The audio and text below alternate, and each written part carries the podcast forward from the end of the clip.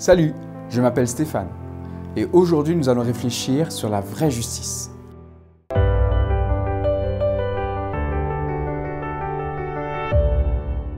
La pensée du jour se trouve dans le psaume 1 au verset 6.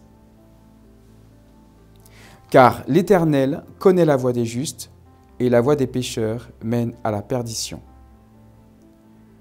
Dans les évangiles, on raconte l'histoire que Jésus présente à ses disciples. Dans cette histoire, il y a un homme croyant et fier qui se présente devant Dieu avec euh, dignité et honneur. Il est content parce que pour lui, il a exercé dans sa vie tout ce que Dieu demandait. Et à côté de lui, il y avait un autre homme, pas plus religieux que ça, mais chargé par la culpabilité et rempli d'humilité, suppliant au Seigneur de lui accorder sa justice et son pardon.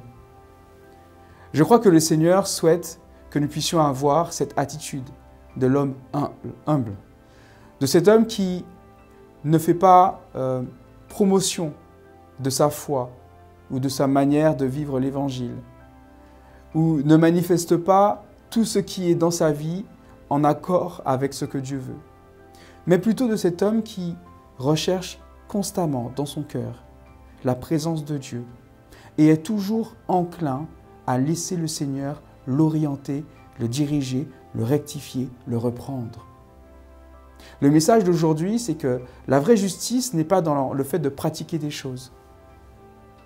La vraie justice, c'est dans le fait de se soumettre totalement à la volonté du Seigneur et d'être suffisamment humble pour réclamer la justice de Jésus, symbolisée dans la Bible par un vêtement blanc.